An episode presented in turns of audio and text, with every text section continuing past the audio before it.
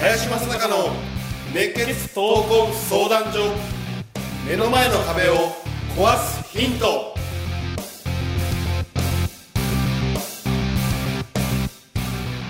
こんにちは。ナビゲーターの今野花子です。林正孝の熱血闘魂相談所。目の前の壁を壊すヒント。この番組ではさまざまな年代の男女からの質問や相談に平成の侍林正孝がスコーンと突き抜ける答えをお伝えしていきます。それでは林さんお月さんよろしくお願いいたします。はい、よろしくお願いします。お願いします。今週もゲストに来ていただいております、えー世界的バイオリニストの大場いとこさんです。どうぞよろしくお願いいたします。よろしくお願いします。お願いします。お願いします。はい、今日はあのせっかくなのでいとこさんから林さんに生質問をしていただこうと思うんですけれど、おお質問を考えてきていたそうてですね。いろいろ質問をしたいんですけど、一うん。つ、まあすごいシンプルに、うん。緊張した時の対処法を教えていただきたいです。あのよく講演とかで人前でこうお話しする機会が林さんは多いと思うんですけど、その時のこう心の持ちようだったりをお願いします。そもそも林さんは緊張するんですか？いやいや、するする。うん。どどんな場面で緊張するんですか？そういう人前立てるんですか、緊張をね、しなくなった時期があったの、一回。うんそれはそれはね、自分にあまりチャレンジをしなくなった時があまり緊張しなくなった時があってね。うん。だ例えばよ、えっと一番緊張しないあのことっていうのは、目の前に書いてあることを読むこと。うん。多分人の前で喋るということが前提であればね。うん。だって緊張はあんましないよねそんなには。うん。で一番緊張するのは何も考えずにその場に立つこと。ね。まあなぜそう思ったかというとね。まあいろんな形で、まあ、人の前で喋ったりとか、えーもちろん授業したりセミナーしたりとかいろんなことがあるんだけどあのあれなんか今日はちょっとおかしいなとかね。うんあのあ今日は調子がいいなとかってあるんだよね、うん人間はね、はい。でその時にあの調子が悪いなと思った時っていうのは自分の言葉で伝えてないんだよね。あでも緊張感があるかどうかっていうとそそんなないんだよね。でも緊張してる時っていうかまあ、えーちょ気合が入ってる時っていうのは自分の言葉で何か伝えようと思った時にはいろんな五感を働かせるわけですよ、要はどういうふうに相手が聞いてるのかとか、思ってるのかとか、いろんなアンテナを張れば張るほどあのやっぱり緊張感は高まる。し逆に言えばあの自分自身の中であ今日は自分の中で良かったなと思えるようになったりとかね。で何がきっかけかというとねあのよくこのひ人って書いてね飲めるとかって言うじゃない、はね。まあこういう方法はあるんだと思うんだよ。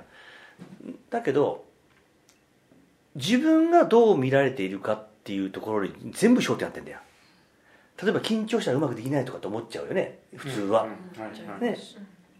でももう逆に言えばある意味で緊張感がないとちゃんとしたパフォーマンスできないんだよね、うんうん、ということはある、ね、一定レベルの体が動く状態での、ね、緊張感は絶対必要なんだよ。だから一番ギリギリのところってあるのね。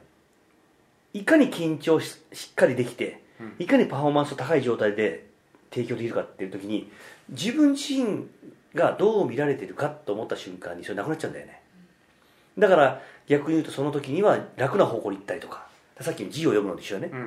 はい。うん、である分ある時にはそのもうはちゃめちゃになったりとかするわけですよ。だからその微妙なところのね繰り返しでさっきあの話の中にね例えば車の運転どうすればうまくなるんですか？みたいなこと言った時にあれギリギリの状態でうまくやろうと思っても難しいんだよね。最初はぶつけてみる。要は失敗してみると、失敗の中に中に学習がありそこで学べることが結構あるんだよね。だから僕自身もあるんだよね。全く考えずにいかない時もあるんだよ。で最初のうちは最結構失敗したんだよね。もう話がもうあっちゃこっちゃ飛んじゃってその時は真剣にやってんだよ。すごく真剣にやってんだけどいろんなものが気になりすぎちゃって。いろんな人このみこうやって見るじゃないこうやって。それを見るとこの人はこういう反応してるこの人はこういう反応してるなんていうことを最初直面するわけよ。そうすると話の内容がバラバラになったりとかね。あまりにもバラバラすぎるとやっぱりあのまとまりがないからね。ね失敗したいことがいろんなことがあったの、まあ、そういう中でねあのそうね逆逆説的に言うと人があこの人聞いてるなって思うところに語りかけるとその会場そのものもうまく回っていくんでね、うん、これはね、えー、っとやっぱりアメリカなんかで言うとあの彼らはスピーチの練習をしたりとかねスピーチの講義があるからね、うん、学習もするわけカリキュラムがあって。そうするとこの100人いても100人だったらこう何人か見なさいみたいなこれを逆にやった時どうなるのかってやったことあって。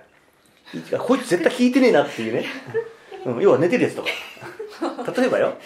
いや僕ね全てね逆をやってみるんだよ逆に芯がありっていうかな。逆に逆にいろんな意味で学びがあるんだよね、うん、そうするとね聞いてないなと思って喋るじゃん。やっぱ聞いてないわけだよね。当たり前だけど。そうするとますますこっちがあれあれあれとか思っちゃう。焦っちゃうよね人間だから、でもそれもね分かったのが全てこっちなんだよ矢印が全部こっちに向いてんの。こっちに向いてるから気になるわけでしょ？そうですよ、ね、でも相手に伝えようと思ってしかも思ってもしなかったら思わないよねこっちはどう思われようが。そういうふうなことをねまあいろんなそうねあの四隅をぶつけながら学んできたことが多くてだから一番大事にしたいしたいのはあのまず自分なりのチャレンジをしてみること。その中で自分がどう見られてるかってことを捨てた方が緊張感という意味ではね変な意味の緊張感はなくなるうん。僕昔にバイクの仕事やってた頃があってね、でまあある撮影をするときにその前にやった先輩がいてね。でその転ぶからねあの試合、えー、っとそういう仕事だから転ばなきゃいけないんだよ、うんうん、運転するのは簡単なんだけど転ぶのは難しいんだよね、うん、でその目の前であのその先輩がもうこけた、うん、こけた時にやっぱり、まあ、悪いこけ方っていうかな。で大腿部を2本骨折したんだよで目の前で救急車が運ばれたんだよ。で生まれて初めて僕ねその後やれって言われて、うん、生まれて初めて、手が動かなかったんだよね自分で。それ一回こっきりないけど。もう手が動かないんだよ。指が全く動かないの。ぐらい緊張したね。でそれはもう究極だよね。何が怖いかって怪我するの怖いの。だから動かないの。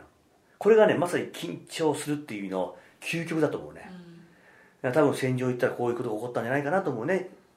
打たなきゃいけないんだけど緊張しすぎちゃって打てない。打てないとか多分ああると思うよね、うん。まあ、そういうことがあった時にねあそうかそうかやっぱり自分に矢印が向いた瞬間に全てのことが終わあのやっぱりううまくできない、うん、でもギギリギリの緊張感っていうのはすごく大事で、うん、それがすごくその、うん、パフォーマンスを上げるんだよね。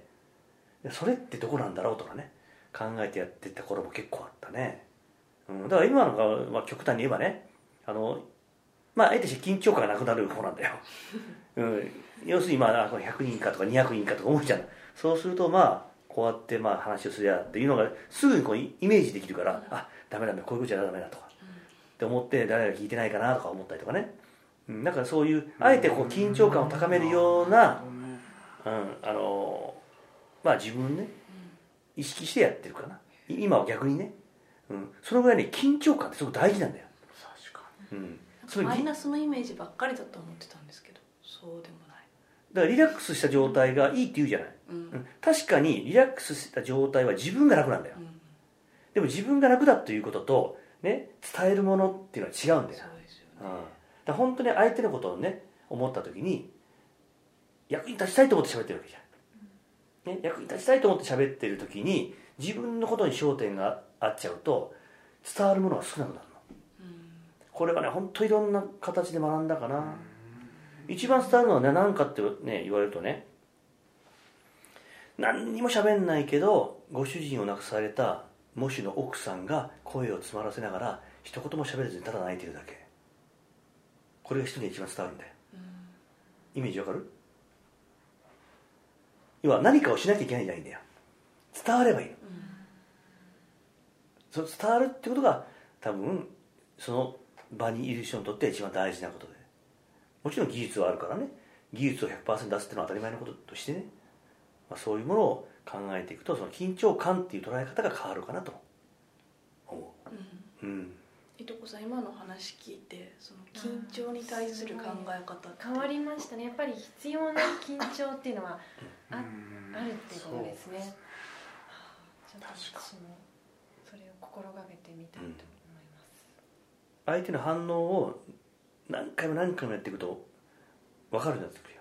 自分が今日は例えばうまく喋れなかったけどすごく良かったって言われることもあればうまく喋れたけど伝わらなかったりとかあったけどあくまでうまくいったかいかないかで自分だけの話だから。自分の視点だからね。だからよくあの、えーまあ、野球でもサッカーでもすんごい調子がいい時って大したことない時ってあるじゃん。あるんだよ実際。でなんかもう今日怪我してるけどなんかすっごい結果的に良かったみたいなのあるじゃん。自分では動けてないんだよ怪我してるから。でも結果的に良くなるってあるんだよね。うん。何何かを捨てる覚悟があればどんどんどんどん人間は成長するしそれがかえって相手には伝わる、うん、よくね緊張すると言葉が速くなったりとか言うじゃん。いやだからどうしたのと思う。で僕なんかもともと広島だから速いんだよ。話が要するにスピードが速いのもともとがで東北の人はもともと遅いんだよ。いやだから遅いから伝わりやすいとか速いから伝わりづらいとかってよく言うんだよスピーチの話の中ではね。だけど実際にそうかってそんなことないんだよ。実際にはね。本当そこに感情が入れば何言ってたって伝わってるし、うん、言葉じゃないんだよね。だから早かろうが遅かろうがその時の自分の状態で本当伝えたいものが相手に焦点があってれば必ず伝わるし、まあ、そんなことをねやっていくと、まあ、逆に人の前で表現できるっていう機会があることがどれだけ幸せなことなのか、うん、これ楽器であろうがねスピーチであろうがとてつもなく幸せなんだよね、恵まれてるんでだからみんなのねメッセンジャーとして今ここにいるわけじゃない。だからそうやって考えるようになるとね本当に変わってくるかなと思う、うん、ありがとうございます。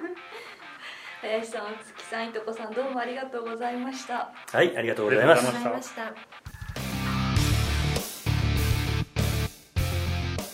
この番組ではリスナーの方々からいただくご質問を募集しています。自分の人生や日本社会のことなど林正孝に聞きたいことをどしどしご応募ください。